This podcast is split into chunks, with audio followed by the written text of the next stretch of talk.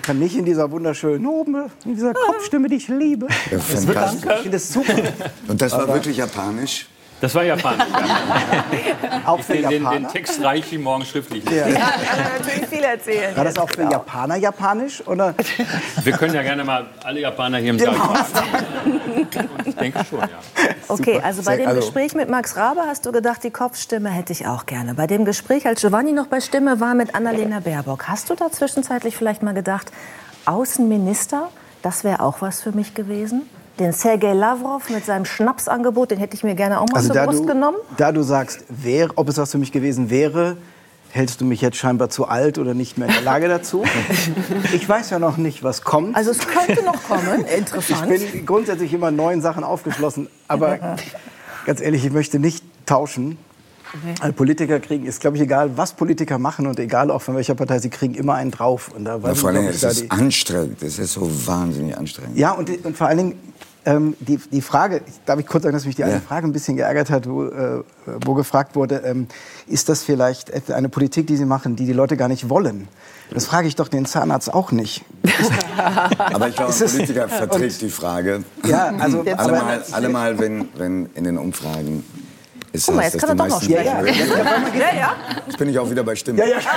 plötzlich Wunderheilung. Nein, aber ich finde, Und einen Zahnarzt würde ich spielend gleich danach ich finde, fragen. ich finde, ein Politiker soll machen, was er für richtig hält, nicht das, was die Leute wollen, worüber man reden kann, ob der Zahnarzt sagt, mach den Mund auf, ich fange an zu bohren, oder ob man es einem in Ruhe erklärt und einen betäubt. Und da das ist bin, in ich, da bin ich mit dem Rest meiner Stimme anderer Meinung als Sie. Ich glaube, manchmal müssen Politiker auch das tun, was nicht populär ist. Aber bei den wichtigen Entscheidungen ist es schon wichtig, dass die Leute mitgehen. Mhm. Sonst setzt man am Ende nichts durch und macht nur die Radikalen stark. Entschuldigen Sie, mit allem Respekt. ja, ich glaube, das, Bernhard, was wäre denn was? das machen, wir, machen wir gleich weiter, wenn ich das Dann, dann sage ich, ich habe keine Stimme mehr. In welcher Partei wärst du denn? Vielleicht die Frage noch zu dem Thema. Doch, Wenn ist- du wechseln würdest. Das ist total schwierig, weil ich äh, in meiner gesamten Karriere als Wähler immer gewechselt habe. Also ich bin ein ganz klassischer Wechselwähler, so was ganz Schreckliches für Umfrageunternehmen, weil das auch eine Frage ist, rufen die mich montags morgens an oder dienstags mittags. Da hat man manchmal, je nachdem, um welches Thema man sich gerade, mit dem man sich beschäftigt, hat man dann was anderes im Kopf. Und das fing mit meinem Vater schon an. Der, war, der, der hatte nie eine Meinung. Also der hatte immer eine Meinung, aber hat immer die andere Seite betrachtet. 80er Jahre, komme ich von der Schule nach Hause und sage meinem Vater, das mit diesen Atombomben, das finde ich total schlimm, das sollte man sofort lassen. Dann sagt er, ja, aber du musst auch sehen, die anderen haben die auch und dann gibt es ja das Gleichgewicht und dann ist es ganz gut, solange die die haben. Ich so, ja, okay, ist eigentlich eine gute Idee. Komme am nächsten Tag nach Hause, sag, ja, ich habe das jetzt total gut verstanden, habe das auch in der Schule gesagt, es ist total gut, dass wir alle Atombomben haben, dann passiert nichts. Und mein Vater, na ja, aber es kann natürlich schon auch sein, wenn man sich auf eine betont.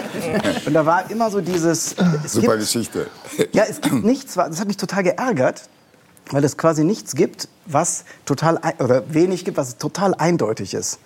Und das ist Politik. Da bin ich, da bin ich total bei Ihnen. Dann fangen wir gleich da an dem Punkt mit dem Gespräch an. Wenn er gar nicht mehr kann in Und so einer ist das, Stunde. und das ist halt das Problem bei Politik, dass man, äh, dass es gibt, die, die Welt ist viel komplizierter, als viele das, glaube ich, wollen. Mhm.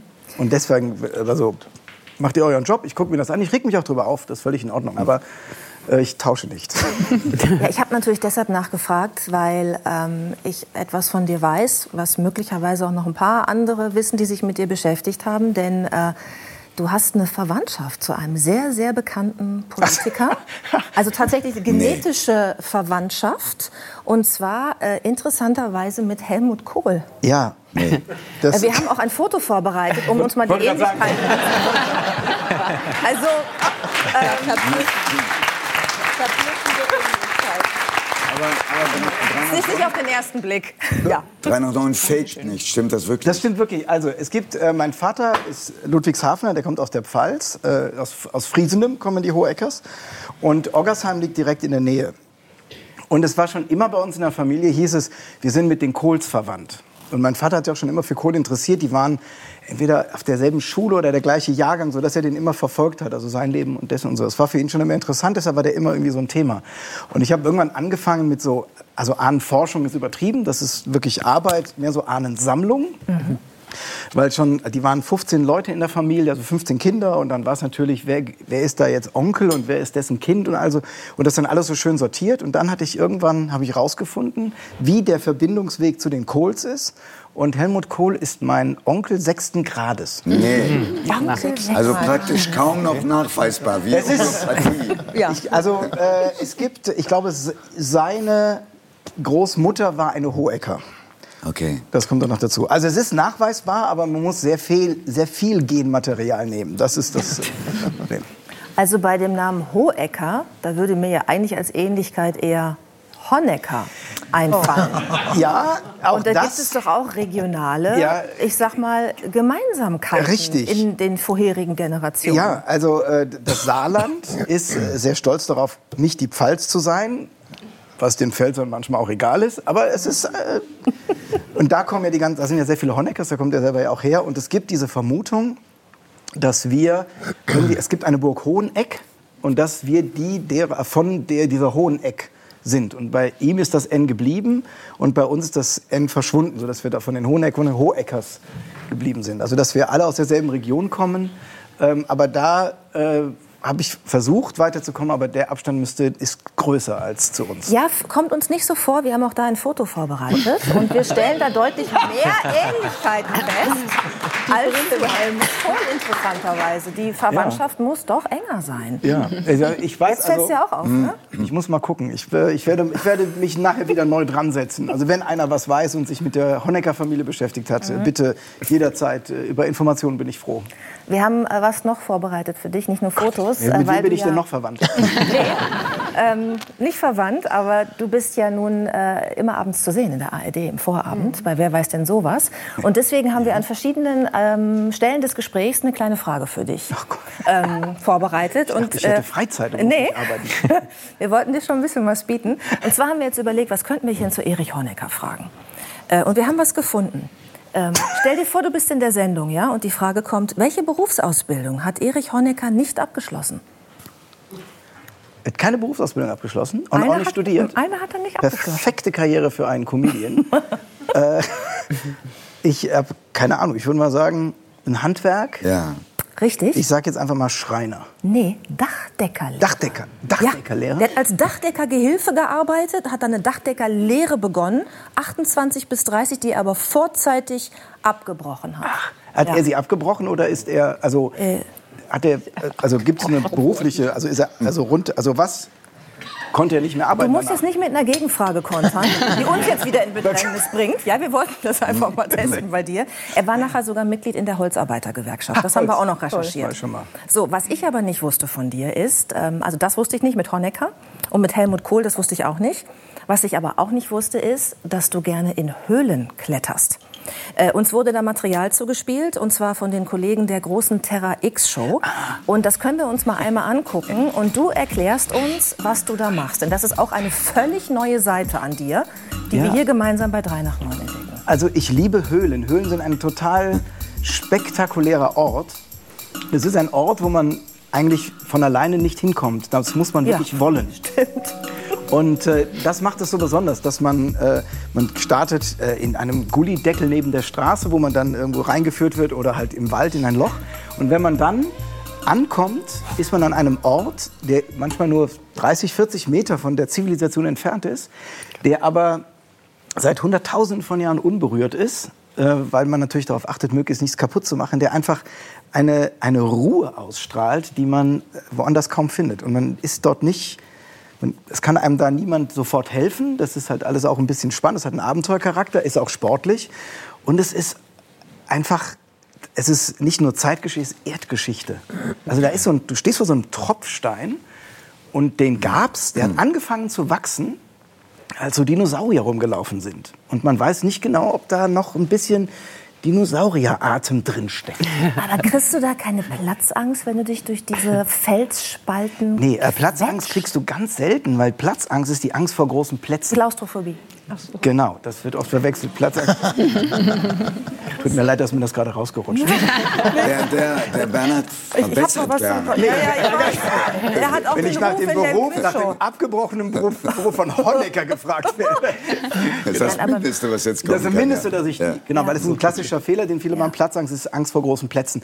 Äh, also Klaustrophobie, das äh, kommt auch mal, also grundsätzlich nein. Ich hatte das einmal. Ähm, da musste man, um wieder zurückzuklettern, musste man so eine, ich nenne das jetzt mal so eine, so eine Felswand hoch, die ist irgendwie, also ich kam am Anfang nicht dran und musste ein bisschen weiter rüber, weil dann die, die, die Erde sich anhebt. Man findet halt dann den Ort, wo es passt. Und gleichzeitig wurde das immer eng. Es war quasi so ein Keil. Und ich krabbel dann quasi so rein. Albtraum. Nee, so rum, so rein. Kann dann greifen, höre rechts einen Schrei, also einen einen Ruf, will mich umdrehen und der Kopf bleibt hängen. im Ding. Und das war ein kurzer Moment, wo ich wirklich dachte, äh, das ist komisch. Aber das, dann bin ich wieder zurück und dann ging's. So, du sagtest gerade, du hörst einen Schreiber. Du gehst nicht alleine runter. Richtig. Ihr seid eine Gruppe, Ja. die das öfter auch mal im Team zusammen betreibt. Wie viele Menschen seid ihr, die das freiwillig machen? Also es gibt in Deutschland gibt's total viele ähm, und wir sind eine Gruppe von acht Leuten und äh, unser wir fahren so einmal im Jahr machen wir eine große Tour und dann fahren wir meistens nach Südfrankreich oder Slowenien, wo halt quasi die großen Höhlen sind. Und unsere Regel ist immer zu viert, deshalb nie allein. Äh, wenn irgendwas ist, einer bleibt beim Verletzten und zwei andere gehen raus. Also das ist wirklich, äh, das ist immer so unsere, ähm, unsere Grundbedingung, die wir da Macht da Kai Pflaume mit? Äh, Der passt überall durch. er würde Überall. nee, der, Der passt überall durch. Der kann sich auch überall hochziehen. Ich weiß gar nicht, ob das was für ihn wäre. Der ist ja mehr so der Aber Ausdauersportler. waren Sie sportlich? Ja, aber das sieht man in den Klamotten nicht. Das ist deshalb, also wir sind auch alle sportlich, aber wir verstecken das gut in den. Ja, Elton in so einer engen Felsspalte wäre auch interessant. Das, man, ja, man, man denkt oft, dass äh, das Größe eine Rolle spielt, aber es ist mehr der Umfang, weil die Höhlen sind eher eng, als dass sie zu hoch sind, als dass man sie oder zu niedrig, dass man da nicht durchkommt.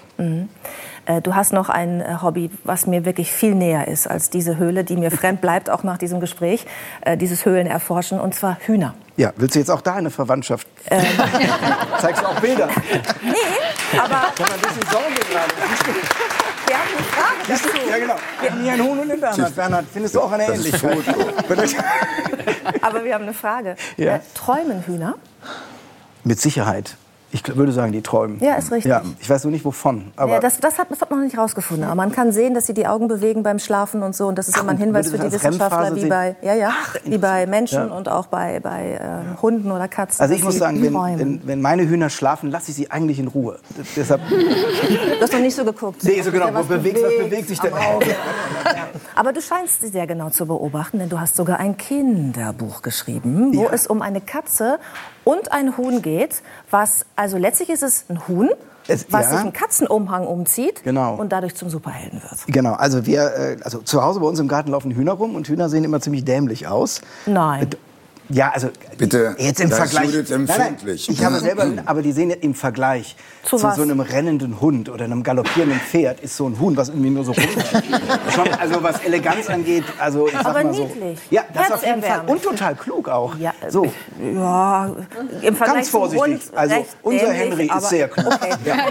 okay. Sehr, ich mache die Tür auf und dann kommt er aus dem Gehege raus und Mhm. kommt an. Und wenn wir die Tür zulassen, dann kommt er an und klopft gegen und sagt, äh, ihr habt gerade gekocht und es ist noch lange kein Salatblatt draußen. Ich denke, es wird Zeit. Und, äh, und wenn man sich den so anguckt, dann war es sehr naheliegend, ein Huhn als Protagonisten zu nehmen, weil das Ganze auch auf einem Bauernhof spielte und eine Heldengeschichte zu machen. Und dann ist natürlich die Frage, was ist der größte Feind des, Hu des Huhnes? Ist natürlich die Katze. Also gerade im städtischen Bereich ist es die Katze. Und ähm, fanden es dann total spannend, dass man dieses schwache Huhn ähm, mit einem Katzenumhang versieht und dann wird es auf einmal ein Held. Und ist jetzt besser als eine Katze, kann weiter springen als eine Katze. Es bleibt ja ein Huhn, kann aber auch weiter fliegen und besser klettern als ein Huhn, weil es ja auch Katzeneigenschaften hat. Und mit diesen Fähigkeiten ist es jetzt in der Lage, auf dem Nordhof ein, ja, also die Probleme des Hofs zu lösen, wenn dann der Fuchs kommt oder wenn irgendein Monster im Teich ist oder die Tiere sich streiten. Das ist schon der zweite Band. Es wird also eine Reihe. Äh, Ich weiß nicht, ab wann es eine Reihe ist. Ab ist zwei, Es, ab zwei sagen. ist es eine Reihe, Ja. dann ist es, jetzt ist es eine Reihe. Sehr gut. Genau. Jetzt ist es eine Reihe. Genau, eine Reihe. Ja, und es kommt, ja, jetzt kommt was Neues, ja. Kommst du dritte. Ihr schreibt schon am dritten. Nächstes Jahr kommt das nächste daraus, genau. Ähm, ich muss noch eine unangenehme Frage zum Schluss stellen. Und zwar wurde mir zugetragen, dass ihr zwar Hühner im Garten habt, Hm. aber dass es jetzt zum heutigen Zeitpunkt viel weniger sind als noch vor wenigen Wochen, weil es ein Schlachtfest Nein, nein, nein, nein, nein. Oh. nein. Die Anzahl der Hühner ist die gleiche geblieben. Die wohnen das jetzt woanders. Die wohnen jetzt im Gefrierfach. Also das ist. Oh Gott. Aber es sind immer noch. Sind immer noch die gleichen Anzahl Hühner und genau genommen geht es denen besser, weil die sind viel näher bei uns. Die sind auch, die werden auch demnächst gebadet. Also ich finde, gru- nein, also ich finde grundsätzlich, wenn man Fleisch isst und ich bin Fleischesser, dann muss man auch den Tieren gegenüber so fair sein und bereit sein, einem, dem, dem Tötungs- und Schlachtprozess sich dem zumindest auszusetzen, das mal auszuprobieren. Ich finde das, bist, ich sehe das genauso wie du. Und ich habe meine Hühner auch angeschafft und gedacht, so, wenn die groß sind, dann kann ich die jetzt auch essen, weil da muss man konsequent sein. Du weißt, das Tier war glücklich. Ja. Aber meine Hühner haben alle Namen. Und ich kann jetzt nicht sagen, okay, Ja, die- Schatzi, du bist dran. Nein, Schatzi Mausi, kann du dir bist sagen, dran. Christine, heute. Freunde, Ich kann dir sagen, was der Fehler ist. Du gibst eine Zeit lang hieß ein Huhn so wie ich. Ja, der Hahn ist Giovanni. jahrelang. Aber er ist leider verstorben. Eines Den nächsten wollte ich. Lorenzo nennen, aber da hat er was er, denn dagegen beim, gehabt. hatte er beim Krähen Probleme mit der Stimme? Die, aber das, es gibt, ja, es gibt, ja, aber es gibt einen Trick mit den Namen. Du darfst die halt nicht Christine oder so nennen, sondern Schnitzel und Leona. So heißen sie bei uns. Das heißt, immer wenn man sie ruft, wissen sie schon, was in ihrer Zukunft auf sie wartet. Das ist, und das Lustige ist, so erzählen spricht sich das so im Freundeskreis rum, dass wir Hühner haben. Also wir haben irgendwie acht, neun Hühner gehabt und wollen mit vieren in den Winter gehen. Also es wird noch, und äh, dann sprach sich das so rum, wie wir dieses Problem lösen. Und dann fing irgendwann an, fingen Freunde anzurufen so, hallo, äh, wir haben gehört, äh, ihr wollt schlachten. Also ihr müsst das nicht, wenn ihr wollt, wir nehmen zwei. Und dann fing, die, fing der Freundeskreis an, unsere Hühner zu retten. Wir warten darauf, dass irgendwann eine Organisation kommt, den Garten stürmt und diese Hühner rettet, damit die Tierschützer. so Tierschützer, die das dann Ja. Ihr, ich könnte einen Hahn abgeben. Möchtest du? Nee, die Krähen. Die Hähne sind, das sind die im Gefrierfach. Das, ach, das sind die im Gefrierfach, Bernhard. Es war äh, uns ein Fest, dass du da warst. Ähm, komm gern wieder.